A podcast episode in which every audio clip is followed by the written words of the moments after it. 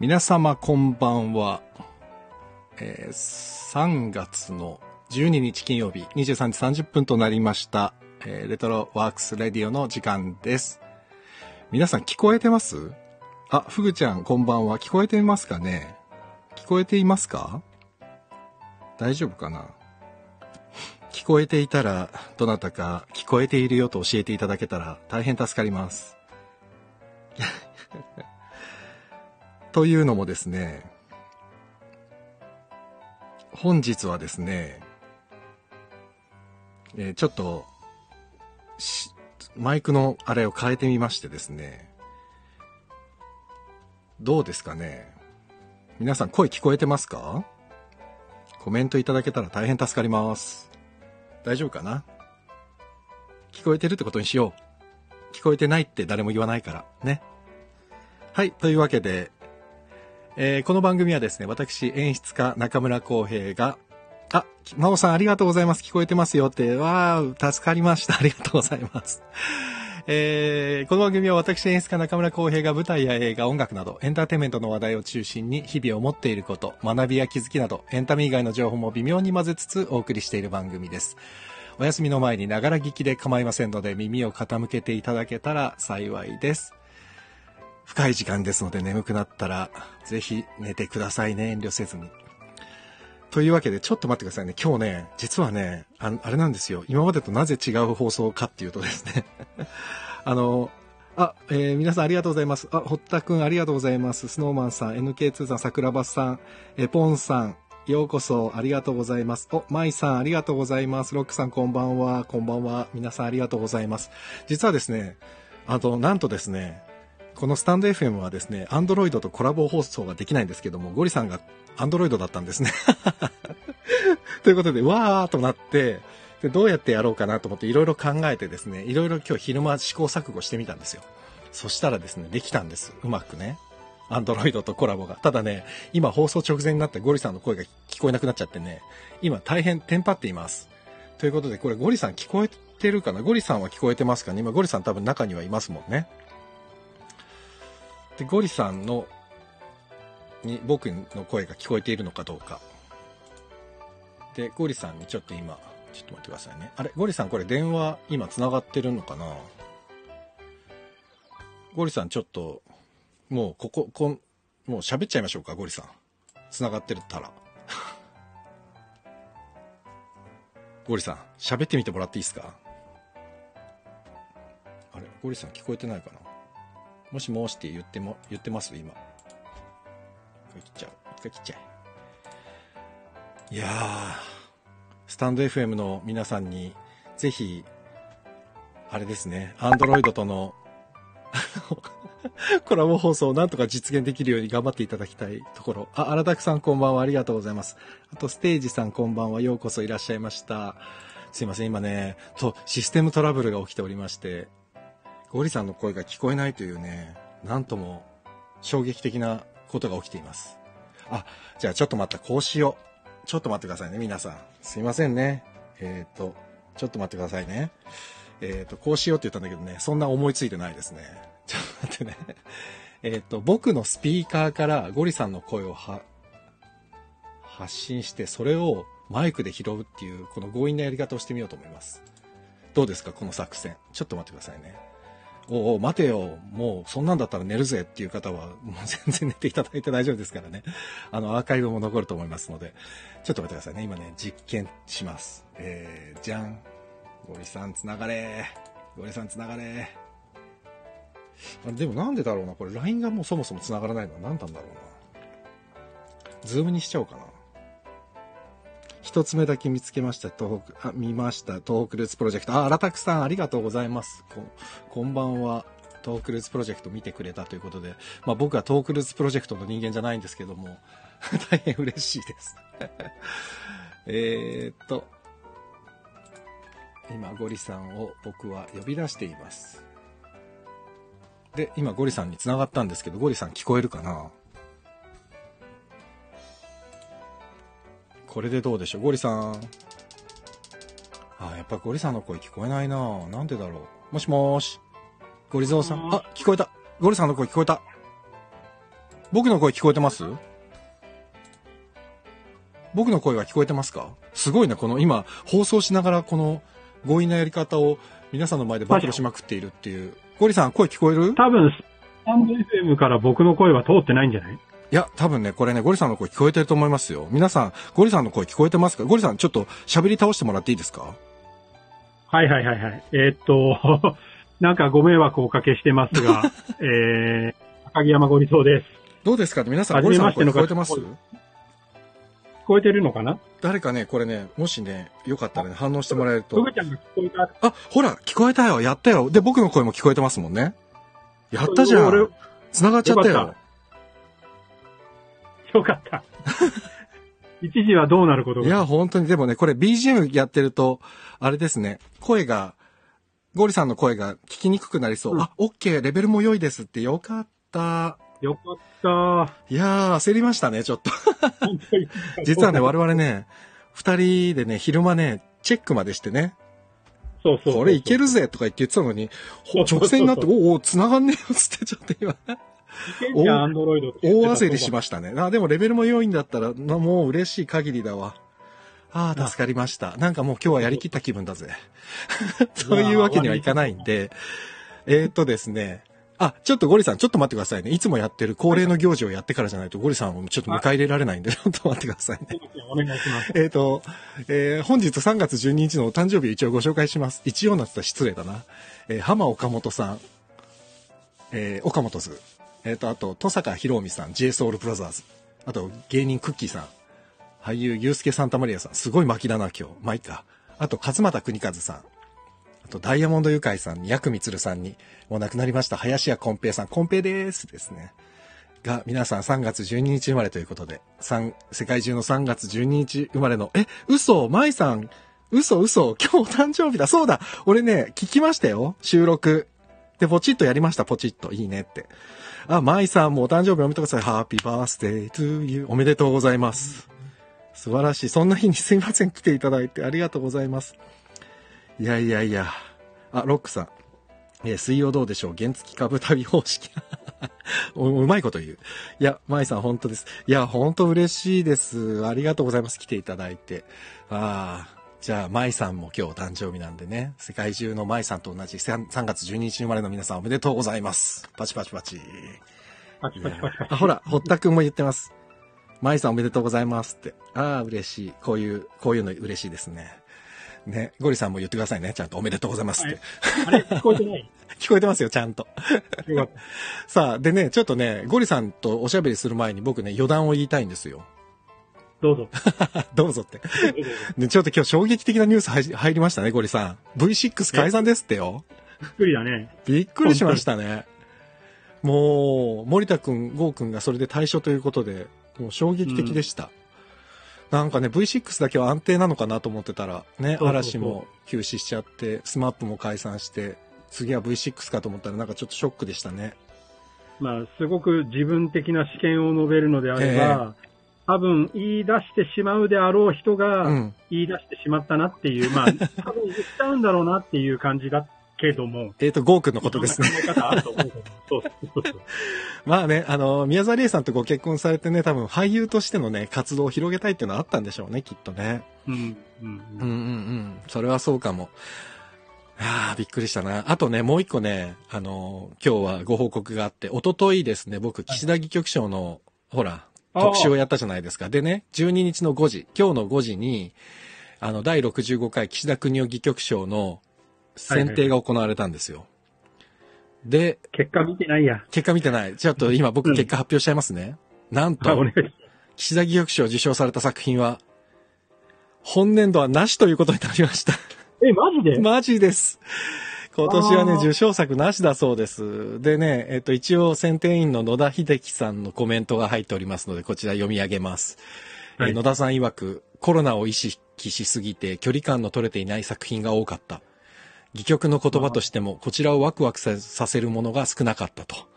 そういう激評が出ました。なんとびっくり。そういうことなのか。ねえ、ちょっとでもびっくりですよね。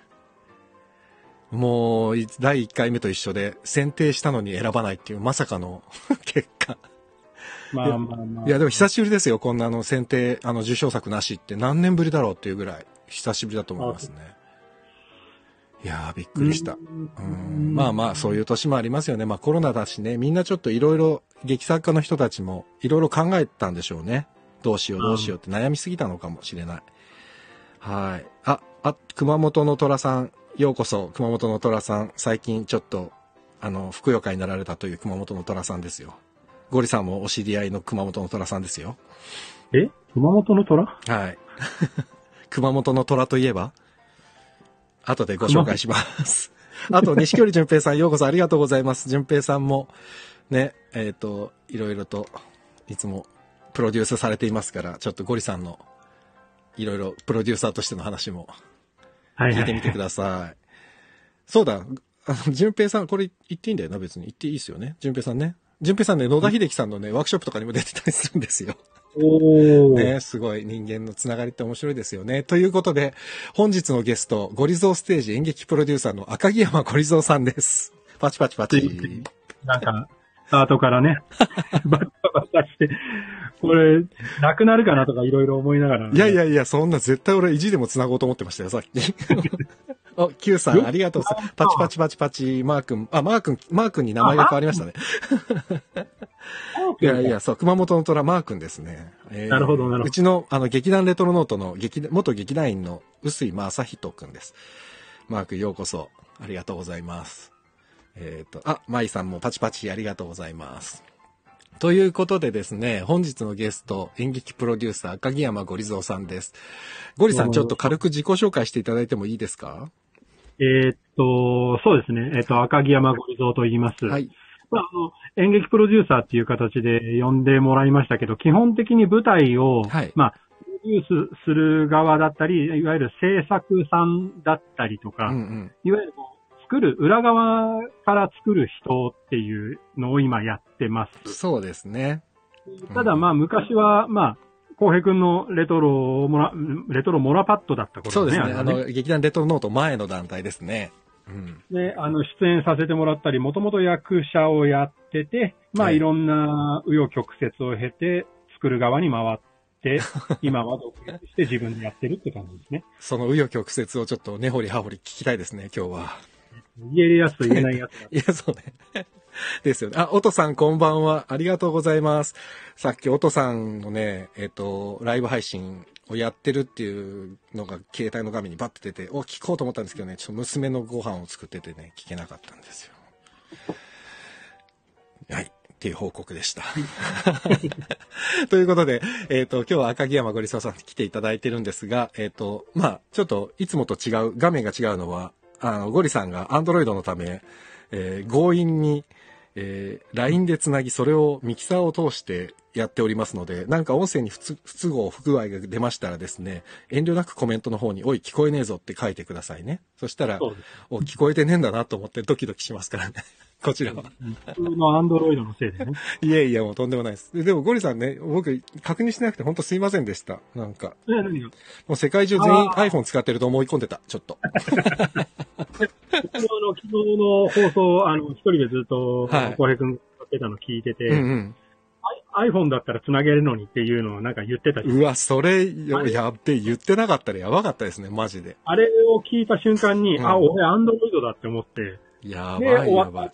後、ここで LINE したのよ。でも、アンドロイドの方、ちょっとね、辛いですよね。その、これ、スタンド FM もそうだし、クラブハウスだってね、アンドロイドの方は入れないし。そう、クラブハウスのね、僕、登録してるのに、2回ぐらいしか、あアクセスしてないです。全然やってないけど。まあまあ、そんな感じで。で、あの、僕と赤木山ゴリゾーさん、もうちょっとゴリさんって呼びますけど、ゴリさんとの出会いは、学生時代ですよね。そうね、もう20 20年年以上そうですね、20年以上か、もう。そうだ。じゃないかな。僕が大学生の時で、で、僕はあの、もう、多分ウィキペディアとかにも載っちゃってるんですけど、あの、お、町田にある、あの、東京都町田市にある和光大学っていうところの出身でして、はいあの、ちょっと行かれた人が多いって言われて 変わり者の多い和光大学。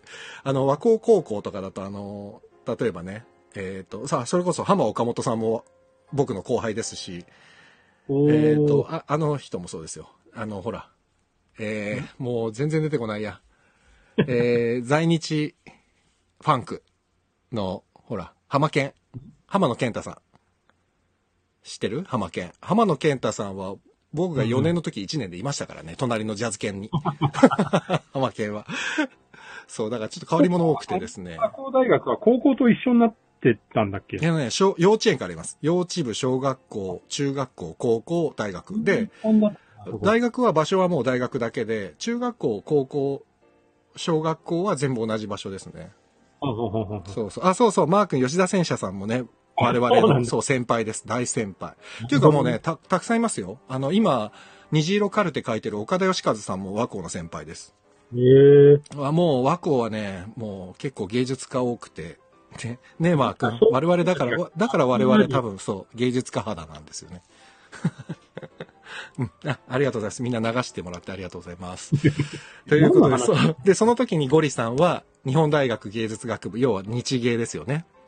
そうそうそう。そう、日芸にいて。で、当時、和光と日芸のね、演劇研究会とか劇研とかが結構仲が良くて、そう。で、うん僕が、あの、日芸時代にやってた、まあ、劇団がいろんなところに枝分かれしてった中そうで、ですね。一つが和光大学のなんか人たちと組み始めたというかなんていうか。そうでした。うん。謎の劇団でしたよね。あの、和光と日芸が組んでて、なんか主演の俳優はなぜか帝京大学っていうわけのわからない状態になってましたよね。え なんで帝京のやつが真ん中にいんだよみたいな。え？不思議な。ねとかな。あ、え？なになに長官図しばらくっていうそうですね団体が。ありましたね。劇団長官図しばらくっていうのが。で、長官図しばらくが、うん。こうバーズアイビューっていうところと、なりましたね。うん。でえっ、と、フォーク村っていう、えー分派しましたね。来ました。うん。そうでした。で、その時にね、長官図しばらくのその分派したバーズアイビューっていう劇団が、まあ、売れてね、一時期。演劇界を一世風靡しましたね、バーズアイビューは。そう。もう爆発的に人気が出ちゃって。で、あっという間に解散しましたね。そう。あの当時、あのー、坂井正正人さんが、そうそうそう。うんえっ、と、東京レンジ。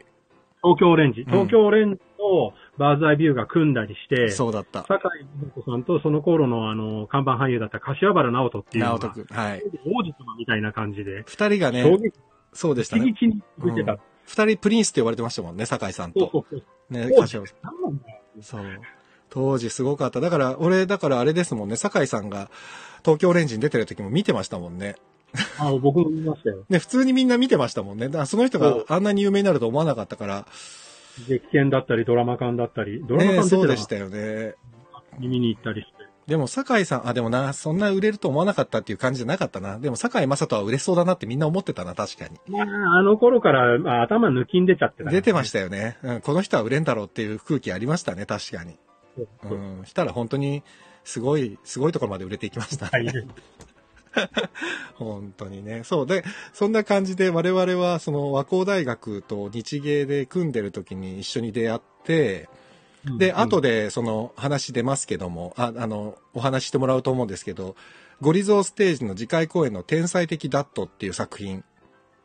そう。ね、これの原作がですね、石村博之さんっていう方なんですけど、石村さんが、えー実はフォーク村で作演出をやってたっていうね、そうそうそう。そういうつながりですもんね。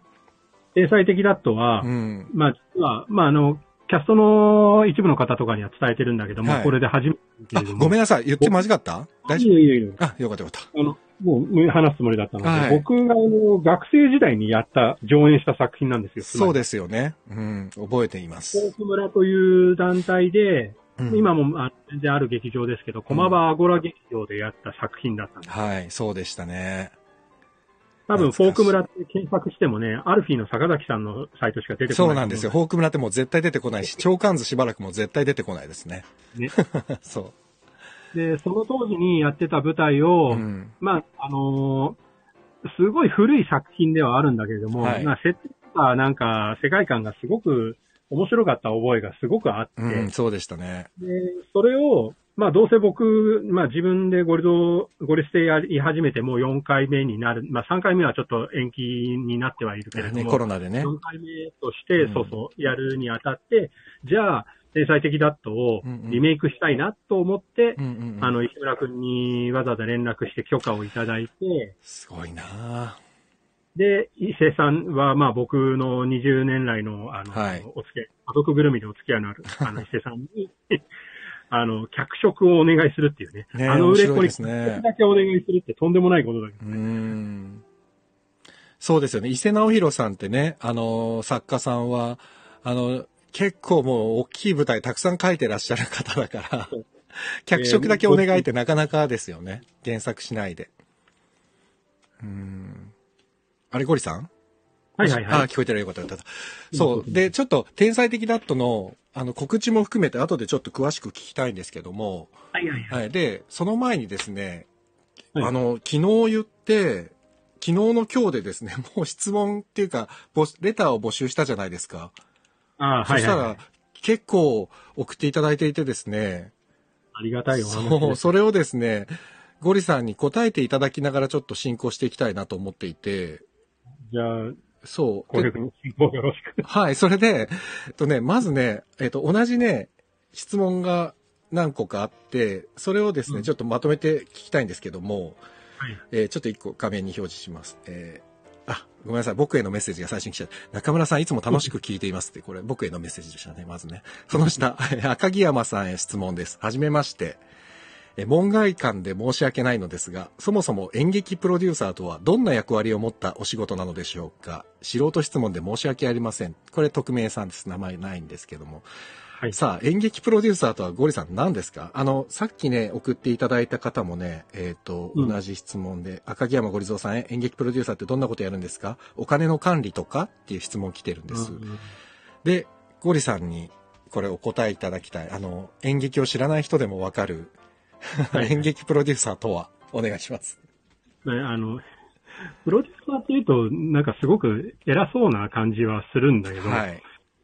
あの、変な話、プロデューサーと呼ばれる人たちで、うんうんあの、力を入れてる仕事の量って多分じ10人トイレだと思うんですよ。なるほど。うん正直な話、これがプロデューサーですっていう明確な規定はありそうでないのかなとも思いつつなんですけどもそうですよね。うん。要は、あの、例えばこういう公演をやろうと、うん企画を立てうん。て、で、この人に出てもらおうと、いろんな人、この人にスタッフをやってもらおうと、スタッフあいろんな人を呼び、呼んで、うんもちろん劇場も抑えて、うんうん。まあ、0から100までをやる人だと僕は思ってます。ゴリさん自身がですよね。はい。まあ、それが当然あるべき姿なんだろうなともうんずっと昔から思っていて、うんうんただ、0から100までやるには結構厳しい場合があるから、プロデューサーっていうのが何人かいたりとか、うん。制作委員会方式って言って、いろんな会社が集まって、なんとかという舞台を作りますっていう。よくね、映画は多いですよね、そういうスタイル。何々制作委員会っていうのはね、映画だと結構多いですもんね。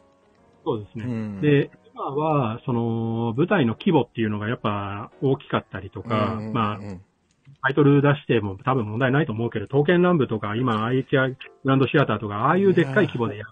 うん。2.5次元とか増えてくる中で、うん。例えば、うちのゴリゾっていう会社が大きかったとしても、はい。一社だけをやるのは絶対に無理だろうから、うん確かに。無。理っていうか結構な大変なことになると思うので、そうですね。るとプロデューサーの仕事っていうのもどんどんどんどん増えていくから、うんまあ、旗から見るといろんな仕事を分担するためにいろんな人が集まってうんるんじゃないかなと。なるほどで、ね。ゴリステでやってるのは比較的ちょっとそんなに大きい舞台ではまあなく、小劇場で濃密な、あの空間でコメディを見てもらおうっていうのがコンセプトだったりもするので、うんうん。僕が、あの、劇場も抑えるし、うん。キャストも呼ぶし、うんスタッフもお願いするし、うんで、あの、まあ、チケットを売ってくださる、あの、表券の会社さんとかには協力いただくけれども、はい。劇場ももちろん自分で抑えてうんっていう、まあ、そうなゼロからんですよ100までね。一つ感じをやってます。お芝居作るって、実は、すごい準備期間が長くて、下手したら2年とか、長い、商業演劇だったら5年とかかけたりするじゃないですか。うん、それで、動くお金も実は数千万から億までいっちゃうような芝居もあって、だからね、規模が大きくなると、一社じゃもう賄いきれないんですよね。それだけの大きなプロジェクトになっちゃうとね。そう。だから、まあでも、プロデューサーってざっくり言うと、やっぱり予算を組んだり、キャスティングをしたり、あと物語の大枠を決めたり、こういうこういう興行にしますよとかっていう方向性決めたりっていうのが、やっぱりプロデューサーの仕事ですよね。主にはね、基本的にそうだでしょうね。うん。ただ、ゴリさんの場合はね、僕も、あうん。どうぞどうぞ。現場レベルとかで、うんあの、まとめて制作さんっていう方がいたりとか、はで、まあ、それは、まあ、要は僕は全部一人でやっちゃう。そうですね。え、えねそうね。映画でいうところのラインプロデューサーってやつですよね。現場につくプロデューサー。うんそう。うん。ゴリさんはね、あの、エグゼクティブプロデューサー兼ラインプロデューサーですからね。で、制作ね。そう。で、制作者もやっちゃってる。全部やっちゃってますからね。まあ、あのあ、実ぐらいち大きくない規模だったら、多分皆さん、こういうふうにやられてるとは思います。そうですね。確かに。だから、ゴリさんみたいに多分ね、ずーっと稽古場にいるプロデューサーってなかなかいないですけどね。あ、ロックさんがね、この指止まれと最初に声を上げる人。ああ、わかりやすい。確かにそうですね。うんうんうん。そうそうそう。確かにそうですね。ああ、そんな感じですねお願いする人でもある。あそうですね。うんうんうん。で、あとね、プロデューサーに関して言う言うと、はい。えっ、と、これ、赤木山さんに質問です。プロデューサーで一番力を入れている仕事は何でしょうか？また、プロデューサーとして一番評価されるべき仕事とはどんなことでしょうか？って、これ、ず、どうですか？すごく難しいところだと思うんですけど、うん。僕、いろんなプロデューサーさんの考えはあると思う中、僕の考えを言うのであれば、うん。これあの、できてるかどうかはも別としてもち、あの、近い、あの、目指す部分として、はい。あの、出演者の人もうん、スタッフの人も、うんまあ、お客さんは当然のこと、うん。あの、あと出演者のマネージャーさんとか、その全関係者の人が終わった後に。笑顔で入れる公演にするべきっていうふうに思ってる。素晴らしい。うん。まあ、いいねあの、すごく理想的なことしか言えてないと思うし、甘い考えだとは思うんだけれども、うん。一番最初にやった公演が終わった時に、うんうん。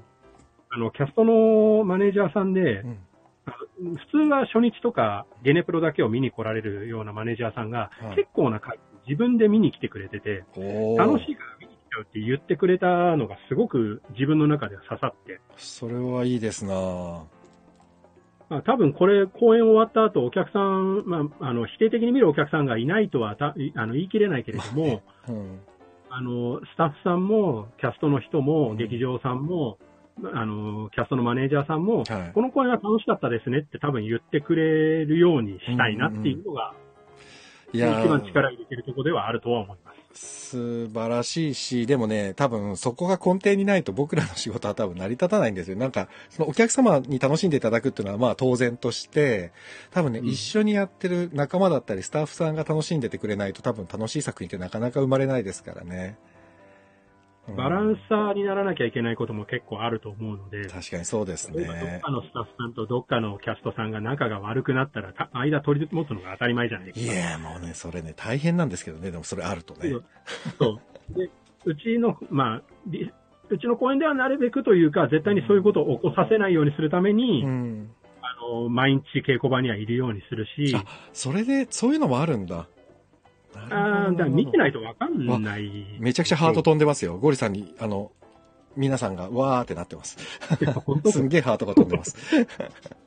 いやいや、でもね、あの、多分そういう、なんだろう、これ別に褒め殺しじゃないですけど、ゴリさんと一緒にやってて思うのは、多分ね、ゴリさんがそういう姿勢で作品作りされてるから、あのね、場の空気がね、全然悪くならないというか、なんだろうお客様もね、劇場でその浅草の急劇とかで一緒にやった時も、なんか皆さんね、ずっと楽しそうなんですよね、お客さんも。もちろん、もう作品なんだよこれって思う人も100人いて100人全員面白いと思うことはなかなか難しいんですけまあど、それでもね、やっぱり皆さんすごく楽しそうに見てくれてるっていうのは分かります。一緒にやってても。だから、あ、これは素敵なことだなってやっぱ思いますね。すごく。ありがとう。いやー、す素敵ですよ、ゴリさん。まあね、それはあの、作ってくれてる、まあ、エドワスで言えば、はい。伊勢さんが書いてくれた脚本と、うんうんうん。演出してくれた浩平くんと、うん。板に乗ってくれてた、あの、君とくんたち、ね。キャストの人たちのおかげが、まず99%、あ、あとプラススタッフさんね。はいはいはい。99%なるほど。残り1%を何とか埋められるように、みんなが笑顔になるといいなとは思いましたかもう皆さん。この謙虚なプロデューサー。本当はね、プロデューサーで偉いんですよ、超。超、超がつく一番偉い人ですからね、プロデューサー。でも一番偉い人が一番動き回るっていうのが多分、実は一番理想的なんだと思うんですよね。どうしてもね、まあ偉くなるとね、動かなくなっていくから人は。でも、偉い人ほどよく動くっていう会社とか、現場の方が、うん、なんか回りますよね、やっぱり。うーん、と、僕は勝手にそう思ってしまいますけどね。あ、すごい、ほら。あ、えージングルさんようこそありがとうございます。こんばんは。ホッタチンが素敵プロデューサーですね。ほら、素敵なプロデューサーじゃないですよ。素敵プロデューサーってもうこれ単語になってるから。ふぐちゃんもニコって笑ってるし、Q さんも拍手だって。いやー、よかったよ。もうこれは。で、ゴリさんちなみにこれまたちょっと話ずれちゃうんですけど、うん。もともとだからさっきも言ってたけど、俳優やってたわけじゃないですか、ゴリさんは。そうそうそうで、もともと X クエストっていうね、アクションをよくやる、それこそい 今で言うね、劇団新幹線みたいなさ、あの、お芝居をやる劇団にいたわけじゃないですか、クエスト。まあ、あの、準レギュラーみたいなそう、感じで。準レギュラーでね、もうほぼほぼいたじゃないですか、ずっと。で、そう、クエストいて、だからね、ゴリさんって実はすごいアクションも、アクションできるんですよ、めちゃくちゃね。でしょ？今はもう動かないけどね。いや、でも、そ、それだけ自分が体を動かして、えっ、と、俳優としてね、それこそゴリゴリゴリゴリやってたのに、なんでね、プロデュース業にこうシフトしていったんですか、ゴリさんって。あのー僕が、うんまあ、あの、元いた事務所はい。の話にはしないけれども、うんうん。その元いた事務所で、まあ、盾とかアクションを、あの、より、習わせてもらって、うまくさせてもらってとかあって、で、や、板の上には立ってってたんだけども、はい。いろんな若い子とかが入ってきて、で、うん。若い子にも盾とか教えてたりもしたんだけれども、うん。やっぱりね、あれ30過ぎたぐらいだな、うん。32、3ぐらいか。うんうん。あの、若い子たちが頑張ってるのを見て、うん。多分俺、ああ、で、ああいう技術は、うん技術的にはや、奴らよりは上かもしれないけれども、うん人に見てもらって輝ける力多分もう俺はないなと思ったんですよ。すげえな。うん。なるほど。まあ、当然ながら若手の子たちの方がで、あの、いろんな舞台に出れるし、うん僕は逆にその、少しずつ後ろ側に向いてた、後ろ向きじゃなくて後ろ裏側に向かってったというか、はい。多分教える人になって、うんいろんな専門学校とかでも盾を教えたりしたし、うんうん。で、それで上手くなってる人たちがいて、まあそ、その中でも今、いろんな2.5とかにで活躍してる子たちもいてすごく嬉しいんだけれども、はい。自分が立つよりも彼らが立つ方が絶対輝いてるだろうなと思い始めた頃がやっぱりあって、うん。で、とあるその事務所のイベントの公演でう、ん。俺はどっちかというと完全に制作側に回りつつ、はい。そのイベントの公演が終わるぐらいの時にうん、その事務所の社長に、ちょっと一回もう演劇やめようと思ってるっていう話をして、はあ、そうなんだ。多分もう俺はあそこまで行けないだろうって思ってああ、そう、若手たちを見て。で、その時の社長の言葉は、あの、今となっては非常にありがたい言葉なんだけど、もうん。ったいないからと。ん？もったいない？もったいないから、うん。あの、作る側に一緒に回りましょうっていうことを言った。ああ、そう、えっ、と、ということは、ゴリさん的にはこの業界から手を引くつもりだったけど、その社長の言葉で裏方としてっていうことですか？まあ、あの、美談的に言うとそんな感じ。ああ、そうなんだ。美談的に言うとっていうのすごい引っかかるけど、でも、なるほど、そういうことなんだ。へ多分え。向こうからすれば、多分、あの、こんなに一緒に長くやってきたのに、うんやめちゃうのもったいないと思ってくれたんだろうし、なるほどね。本音で言ってるかどうかが伝わったかどうかは置いておいても、うんやっぱり一回認めてくれたんですよ。はいはい。その時に。うん。まあ、あの、そのイベントの制作側で入ってたっていうのもあったし、うん。メール側に入ってか、入ってちょっと長くなってた頃だったから、じゃあもう、クリエイトする側に回ろうと。うん、なるほど。で、そこから数年、いろんな舞台の、まあ、プロデューサーに名前を入れてもらったこともあったけれども、そんなにプロデューサーってこともできないし、うんうん制作手伝いとか、いろんなことをやっていくにあたって、じゃあ、自分の作りたいものを作ろうかなっていうのもあって、一回、そこの事務所から離れて、まあ、独立したっていうような感じ。それがゴリゾーステージなわけですね、ゴリステ。そうですね。は。ないるほどね。いやいやいや、はやっと初めて聞きましたよ、ゴリさんが。なんでプロデュース作業に移ったんだろうっていうのを、ちょっと面白いななるほど、なるほど。そうか。で、ちょっと、じゃあ、その、せっかくゴリゾーステージの話になってるんで、えっ、と、はいいろいろやっぱりこの質問の中でですね、僕が演出をして、ゴリさんがプロデューサーで僕を呼んでくれてですね、僕が演出したエドアス、大江戸キックアスっていうお芝居、2019年12月のお芝居の質問がいくつか来ているんです。ありがたいですね。あ本当にありがたくて、それで、あ、あとね、もう一個ごめんなさい、プロデューサーの話でね、もう一個あって、これね、うんうんエドアスにもつながるんですけど、はいうんと、これだ、じゃん。赤木山さん、中村さん、こんばんは。エドアス見ました。すごく楽しかったです。ありがとうございます。えー質問なのですが、いつもキャスティングをするのはお話が決まってからですか？役者さんが決まってからお話を決めるのですか？聞いてみたいです。よろしくお願いします。ナミさんという方です。皆さんありがとうございます。これプロデューサーがキャスティングするんですよね、やっぱりね。あの、えっ、と、そう大江戸はそうですエドアスの時はね、そうそう、ゴリさんがこういうキャストだよって言って教えてくださったんですけど、どうですか、キャスティングとお話っていつもどっちが先ですか、ゴリさんの場合。えーっと、正直、毎回違うと思うんだけれどもか。う、ん。えーっと、エドアスに限っては、はい。あの、パンフでも確か書いた覚えがあるんだけど、はいはい。あの、キミト君で舞台を作りたいと思ったの。そうでしたね。戸谷君とくんでやりたいっつって、ぼ僕にもそれ言ってましたもんね。君とくんを誘いたいから演出やってくれって言われたもんな。そう そうだで。うんあの、まだ、伊勢さんとかに脚本の話とかを、まだうん浩平君にも声かける前の話だけど、はい。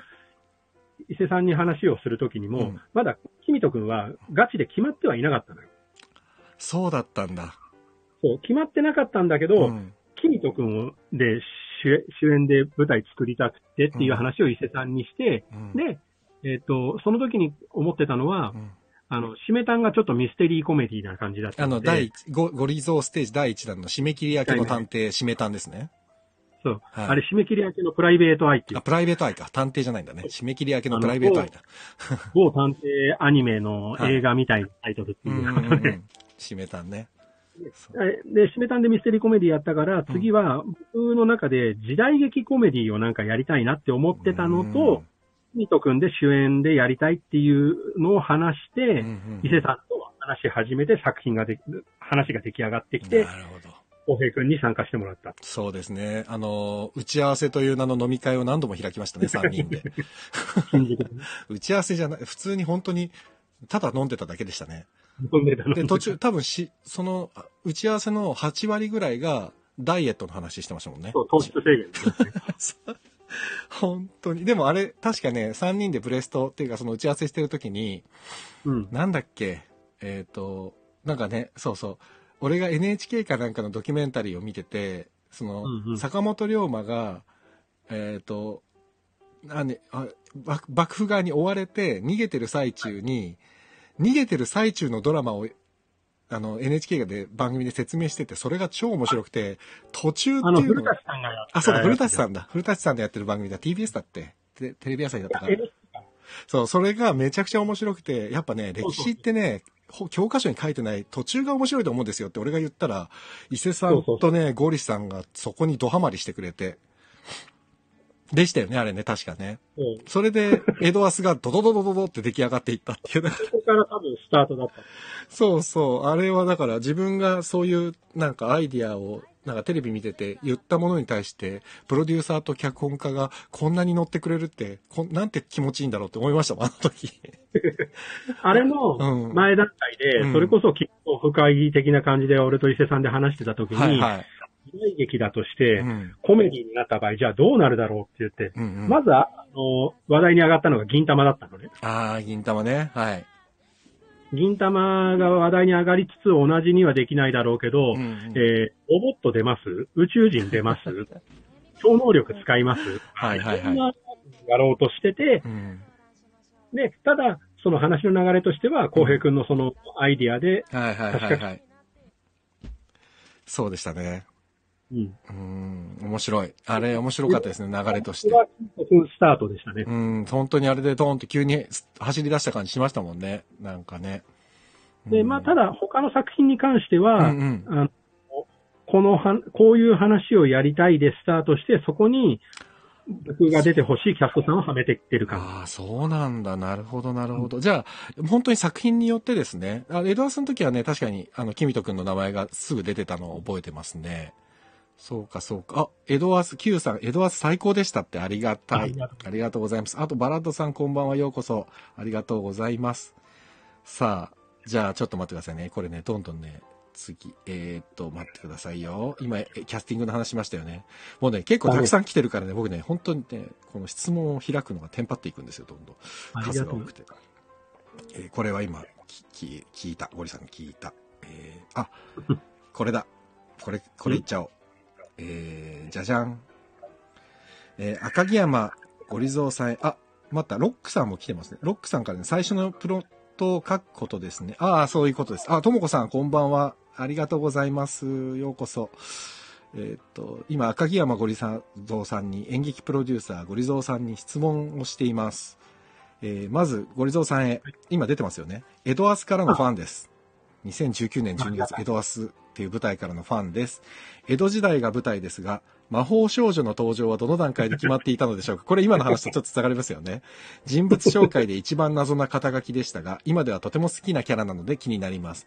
PS 天才的だと楽しみにしております。これちょっと見てない方がいらっしゃると思うんで、ご説明するとですね、普通に江戸時代の時代劇のコメディだったんですけど、魔法少女っていうね、魔法が使えるっていう女の子がなぜか出てくるっていうね、話で、で、それを、えっ、と、元劇団ハーベストの高橋沙羅っていう僕の、まあ、うん秘蔵っ子がやったんですよ、それをね。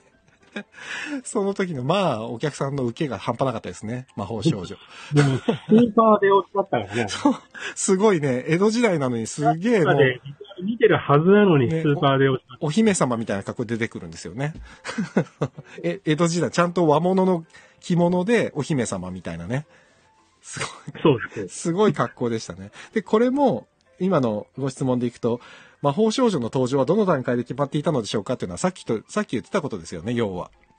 あのー、浩平くんの話でストーリーが出来上がってきて、はい。あれ、5月とかだったかな、4月とか5月だったか、はいはいはい。まああの、ゴールデンウィーク開けたか開けないかぐらいだった覚えがあるんだけど、ねょっとそれは調べないと。本番がね、わかんないけど12月で、多分本当に4月とか5月だったと思いますね、確か。うん。ででさんが、いわゆるその、じゃあこれで進めてみようっつって、プロットを、あの、さっき、えっ、と、ロックさんが言ってくれた、プロットを書き上げてください。い、わゆる箱書きってやつあのね。箱書きも多分わかんなくて、プロット、箱書きっていうのはですね、物語をね、どういう風に進めていくかっていうのを箇条書きみたいに書く作業を作家さんってやるんですよ、最初に。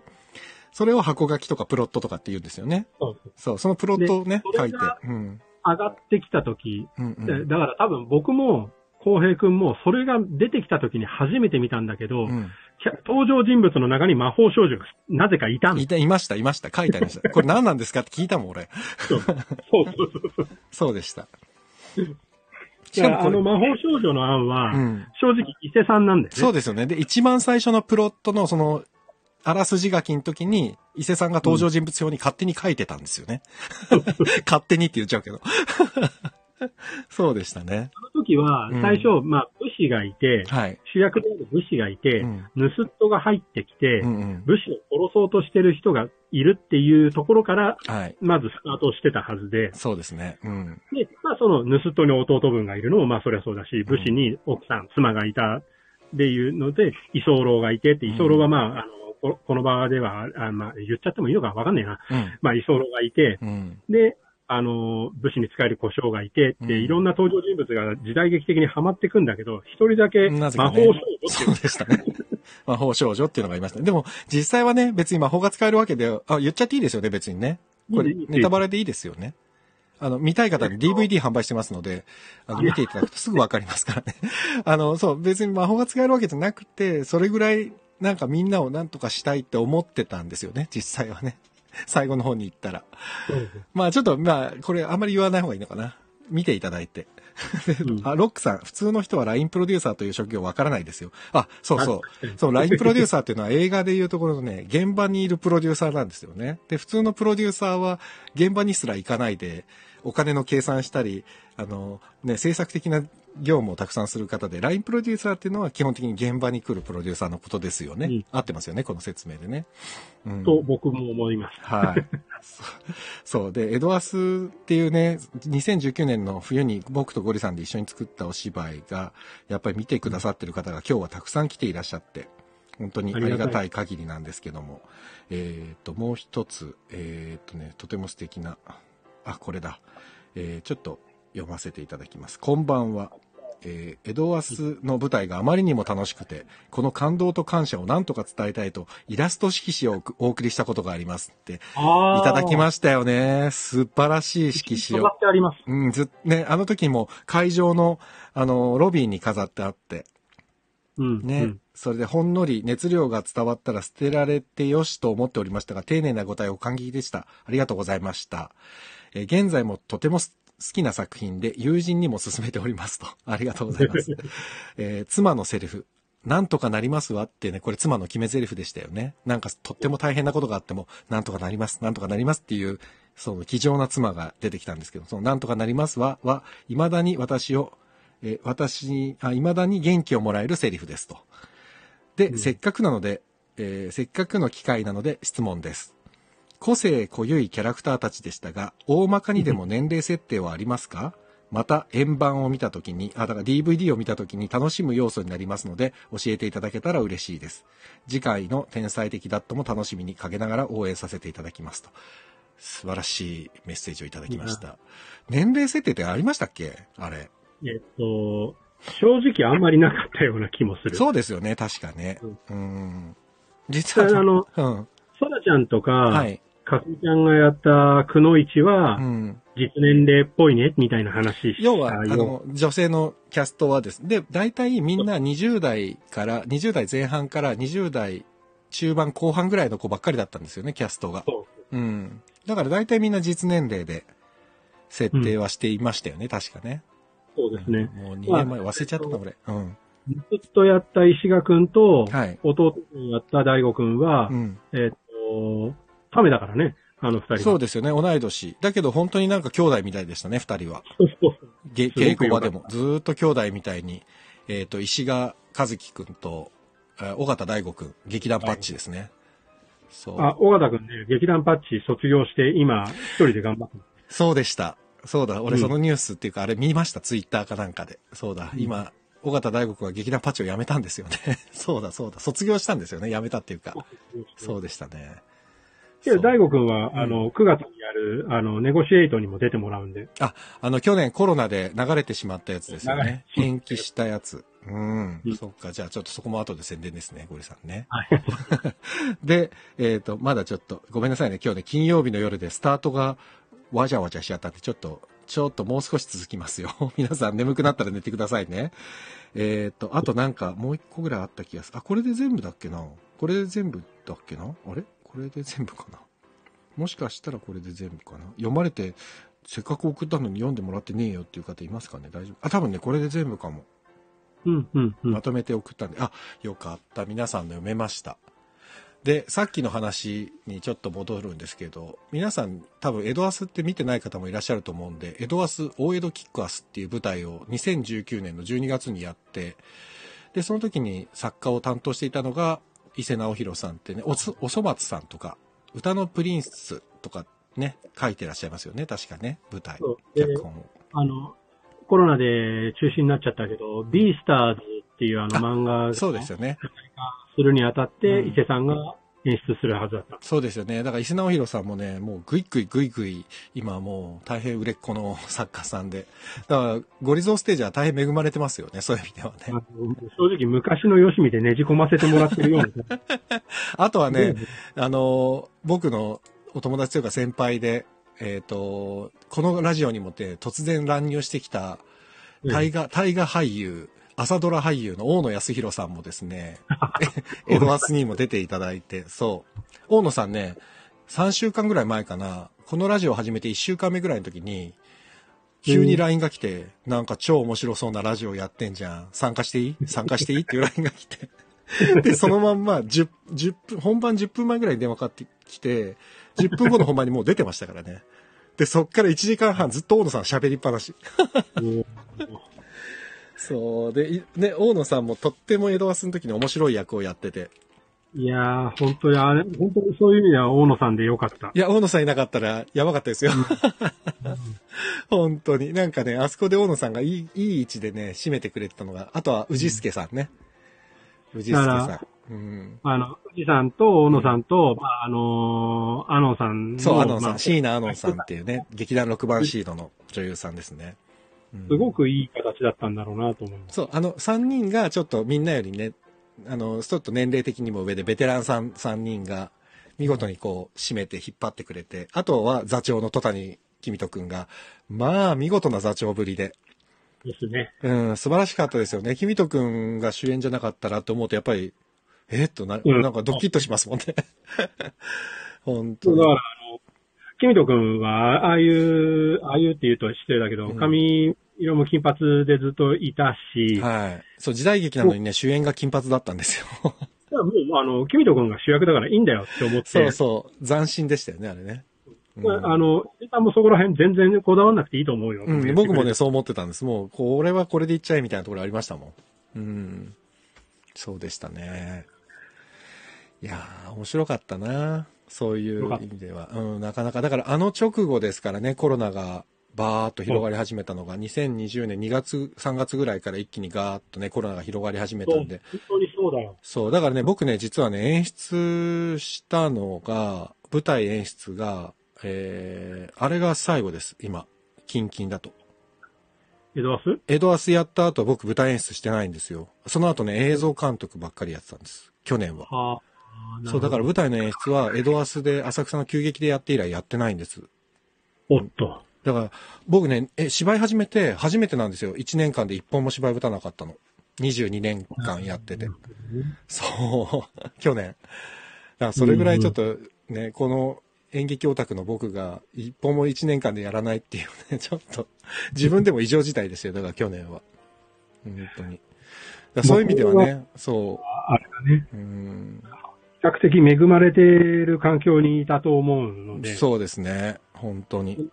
自分の公演は延期にはなっちゃったけれどうんも、うんその周りに、あの、まあ僕は自分で作る以外はうんうん、制作に、あの、業務委託とかで一緒についたりとか、はい補助で入ったっていうのが多いんだけど、うん。僕がついた公演は大体、大体というか、うんあの、なんとかギリギリのラインで、うんあのコロナ禍の中公演ができたのが多かったんですよ。で、まあ、それは、その団体のプロデューサーがもう、えらい頭悩ませて、うん。時にはもう、ない、わんわん泣いてしまったりとか、いろんなこともありながら、やってたのを僕は制作側で見ていて、うんうんでもちろんいろんな小劇団がコロナ禍の中、中止にしなきゃいけなかったりそうとか、ですね。あのうん多い中、運よく僕は比較的公演を、が成功してる場に入れたなと。なるほどね。でもちなみにあの演劇プロデューサーとしてですね、去年さっきも話出たけど、コロナ禍の中でネゴシエイトっていうやろうとしてた舞台が一回延期になって、まあはい去年はまあしぶっちゃけ中止みたいな状態になって、今年の秋にね、延期っていう、9ね、9月に延期っていうことになりましたけど、その時もやっぱり結構大変でした、プロデューサーとしては。あのーちょうど、うんまあ、公演が6月にやろうとしていて、うん。遡って考えると、に、その年の2月とか3月だったかうん。に、やっと全部のキャストを決められた、ちょっとスタートが遅かったんですよ。いやー、そうか、でもちょうどコロナが広がってきた頃だ。プラス、エドワスが12月にあったから、はい。が終わって、やっと本腰入れて、あの、お声掛けができるようになって、うん。まあ、ちょっとそれはスタートが俺が遅かったっていうのもあるんだけどね。うん、まあ重なってましたからね。う。うんん。で、3月頭ぐらいだったかな、全員キャスト決められて、はい。で、公開も急いでしてう、ん。けどその頃にはいろんな、あの、公演が、あの、緊急事態宣言になる、ならないっていうよりも、はい。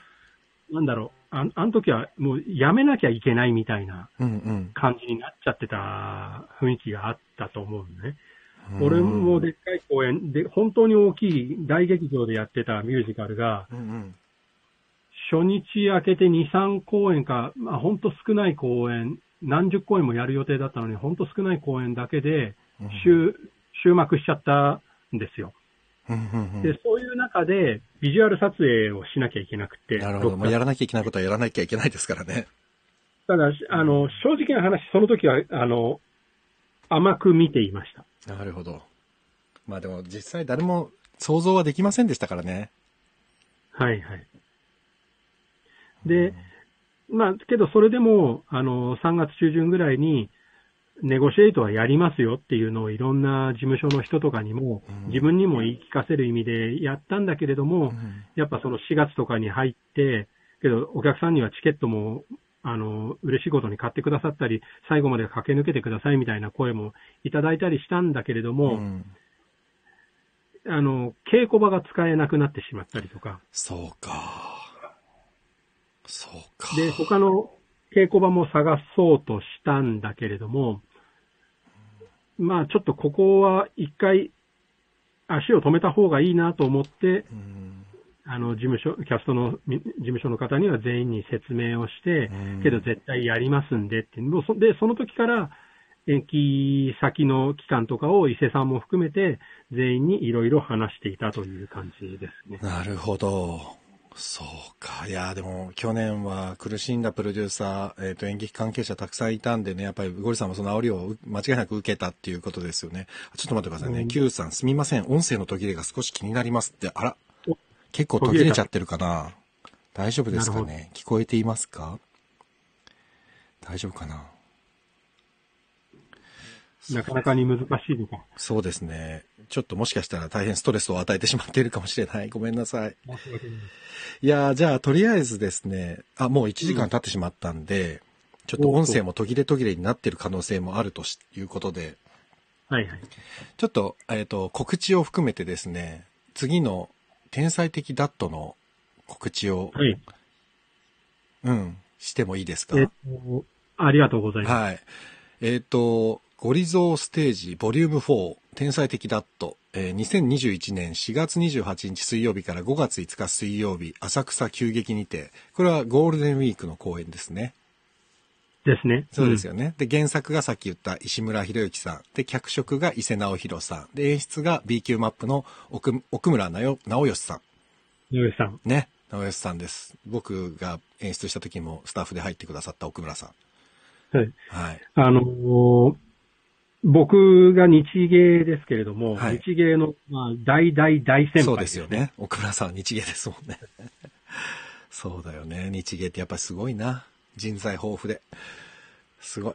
うん直吉さんにやっていただけるっていうのは非常にありがたいお話ですよ。心強いですよね、しかもね。うん。うん、本当に。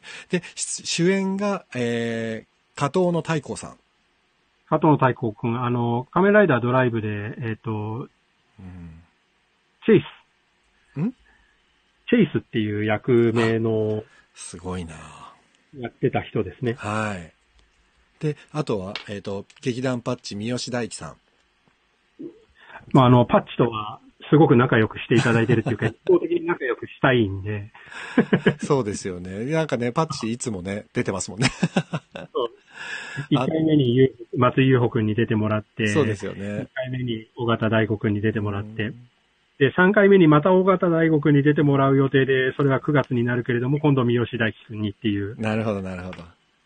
いどや、んだけパッチを自分の都合よく消費するつもりだって言われちゃうかもしれない。なるほどね。でも、まあいいんじゃないですかね。なんかパッチとのこの癒着感が。ちょっと待ってくださいね。音声やっぱり途切れてるっぽいなああ、なるほど。申し訳ないが。金曜日の夜で多分ね、Wi-Fi がたくさん使ってるのかな？そうなんですよ。多分ね、混んだ、混んでるんだと思います。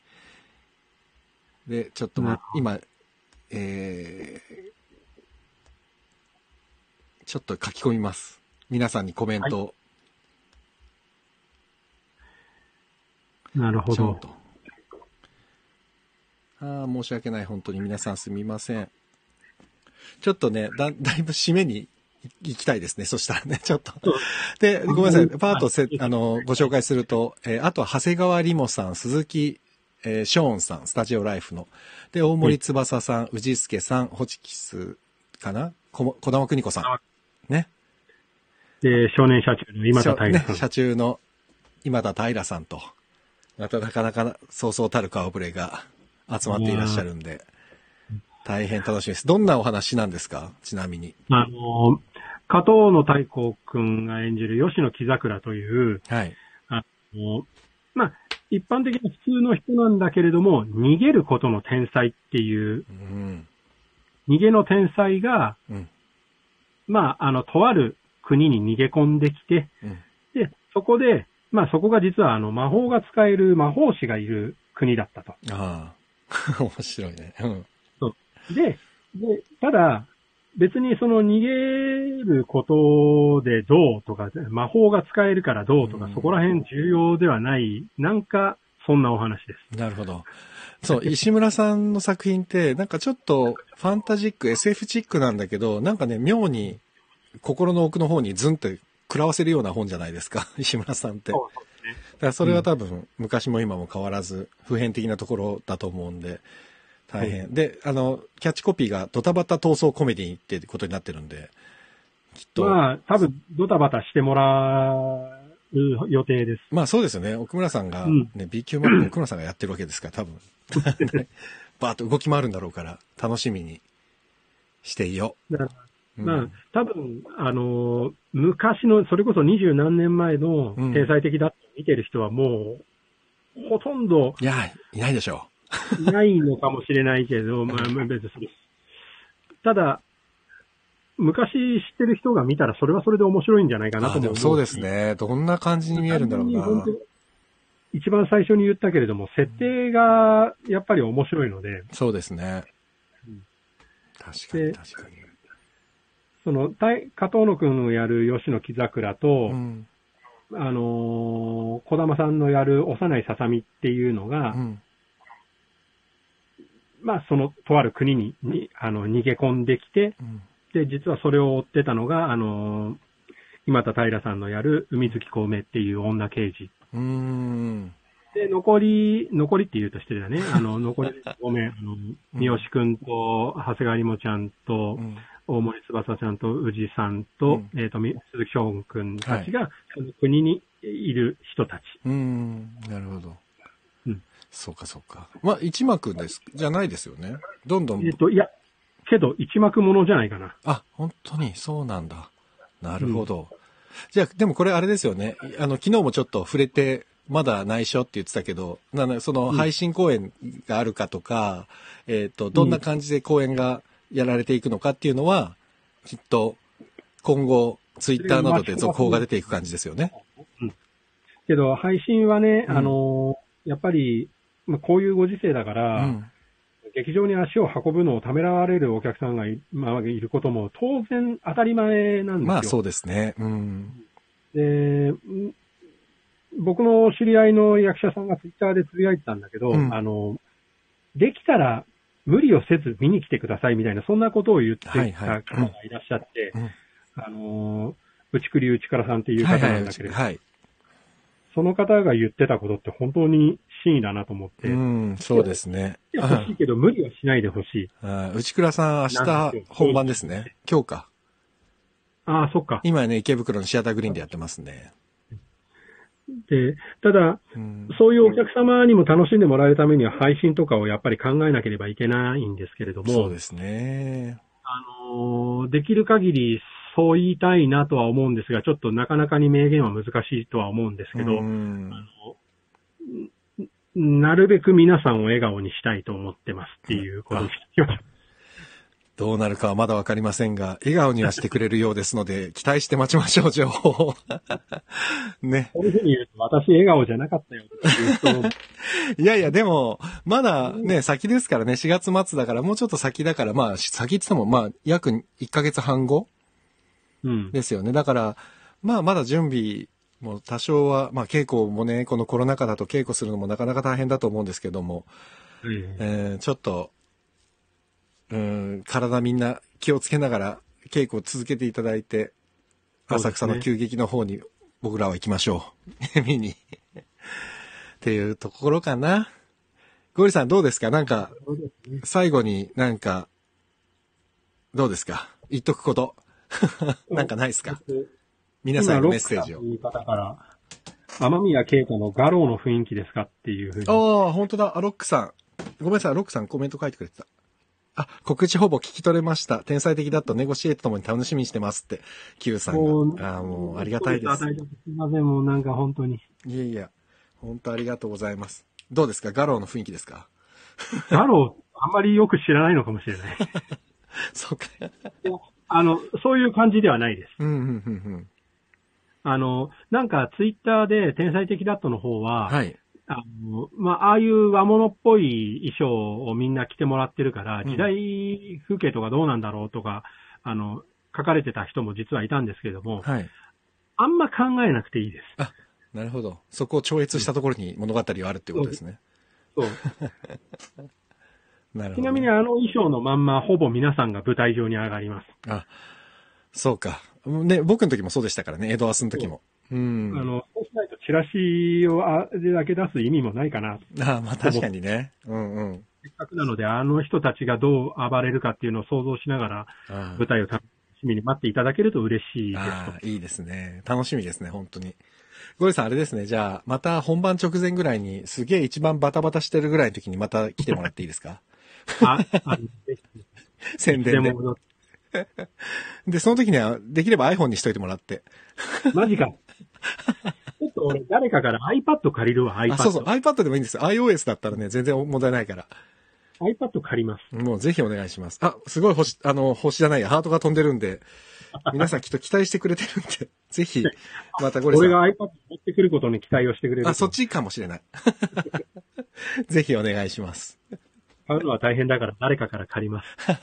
じゃあお願いします、それで。そしたらまた、あの、ぜひ、来てくださよろしくい。。はい、よろしくお願いします。ということで、ちょっとじゃあ、えー今日も1時間10分近くやってしまいました。ということで、ちょっと締めますね。ゴリさんもう今日はこのままいてください。あわかりました。はい、えっと、ちょっと皆さんすいません。僕の方からも告知が。まあ、毎日、あのー告知してるんですけども、今、あの東北ルーツプロジェクトっていうところで、えーポケットブルシアターボリューム1短編生配信公演っていうのを10年後のミラーボールというのが今上映中です。で、これ、東北ルーツプロジェクトのホームページに行きますと配信公演ですので URL など載っています。で、僕の、あのこの概要欄にもおそらく今載ると思いますので、そちらクリックしていただくと見れるかなと思いますので、ぜひチェックしてみてください。というのと、明日のゲストは、えー増永あずみさんです。で、作家の増永あずみさんなんですが、明日から本番なんですよ。あの、池袋のシアターグリーンビッグツリーシアターで。で、今、お名前なかった内倉さんも、同じ作品の違うチームを演出されてるはずですよね、ゴリさんね。そういうことか、あれ。そう。ね。そうなんですよ。でね、ご出演もされてるのかな内倉さんは自分で。さ田さんの名前があるはずなのになんかうまく探せないなと思ってたんだけど。出演しながら演出もされてるはず。で、多分ね、3チームに分かれてて、だからね、コロナ禍の対策として、どこかのチームが、そう、コロナでダメになっちゃっても、多分スライドしてちゃんとできるように、すごい、そのプロデューサーの方が考えられてるんだと思います、多分。うわ、すごい。そう。で、その一つの作品、桜チームっていうのを増永あずみさんが、えっ、と、作演出されていて、うんうんで、明日から初日で、初日の夜本来だったら初日打ち上げみたいのがあるはずなのに、コロナ禍でできないので、この番組に来てくれるというね。本当申し訳ない。なんで明日は初日の感想だったりですね、近くのおすすめポイントなどを喋りに来てくれますので、皆様土曜日の夜お時間あればぜひまた遊びにいらしてください。で、増永さんへのご質問メッセージなどもそのまま引き続きレターで募集しておりますので、よろしければぜひお寄せください。そんなところかな？あとはもう一回天才的ダット2021年4月28日から5月5日まで浅草の急激にて行われますので、こちらは、えー、ゴリゾーステージの公式ツイッターの方をご覧いただければ、あとはね、あの天才的ダットのそうホームページツイッターもありますもんね。あと、ホームページを公開しました。あ、そうだ。天才的ダットの特設ホームページが上がりましたよね。そうだそうだ。そうです。あれは検索、天才的ダットで検索すれば出ますよね。多分出ると思うし。あ、じゃあちょっと僕がリンク貼っときますわ。ああ、ありがとうございます。なのでそちら皆さんちょっと見ていただければと思います。ぜひ。はい。そんな感じでした。今日はちょっとごめんなさい。途切れ途切れになっちゃったっぽくて。金曜日の夜はやっぱり難しいな。100、100番組ぐらい上がってるんですよ、多分。今100どころじゃないかも。この時間帯あ。そうなんです。だからね、ちょっと、大変。うん。